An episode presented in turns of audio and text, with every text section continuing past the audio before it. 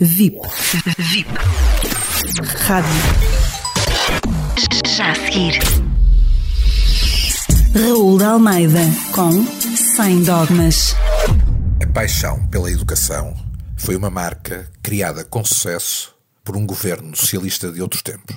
De que paixão podemos falar hoje em dia quando falamos de educação? E é isso que vamos fazer sem dogmas.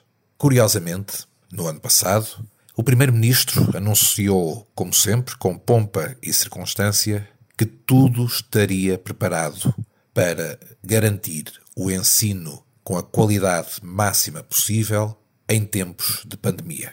Prometeu computadores para quem deles necessitasse, prometeu que todos os meios estariam disponíveis e prontos a entrar em funcionamento em caso de necessidade, e o que aconteceu não foi rigorosamente nada disso. Foi mais uma vez trapalhice em cima de trapalhice, mentira em cima de mentira. Esta semana começam finalmente as aulas online.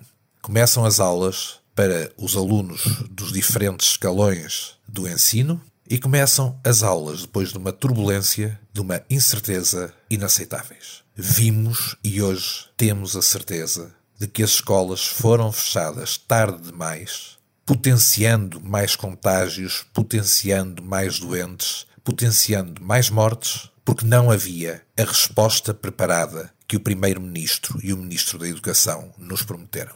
Depois, quando finalmente, tarde e a más horas, suspenderam as aulas presenciais, disseram que eram férias e proibiram o ensino privado de continuar. E o Primeiro-Ministro num programa de comentário político, mentiu novamente ao país pela enésima vez, dizendo que não tinha proibido coisa nenhuma.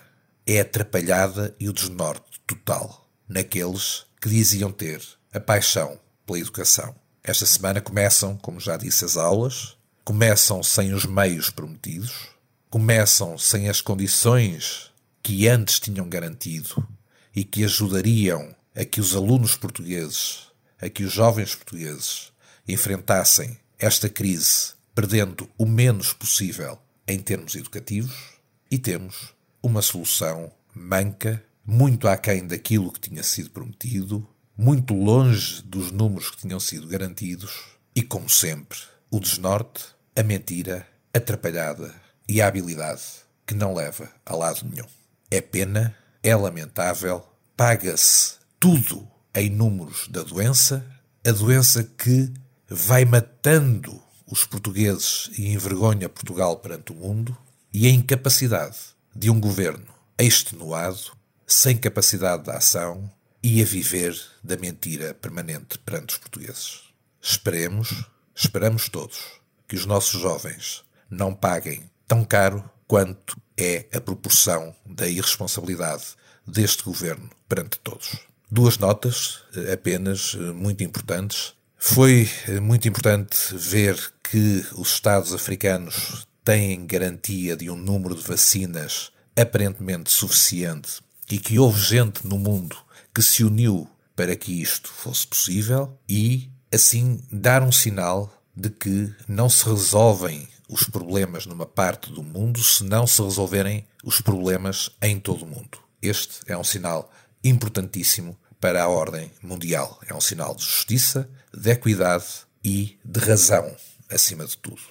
Outra nota positiva, porque nem tudo são más notícias, a vacinação terá um impulso grande por iniciativa, mais uma vez, da chanceler Merkel, por iniciativa da conjugação dos esforços daqueles que lidam e que lideram a Europa e, curiosamente, nessa reunião Portugal, que neste momento preside a Comissão, não foi tido nem achado. Vá-se lá saber porquê.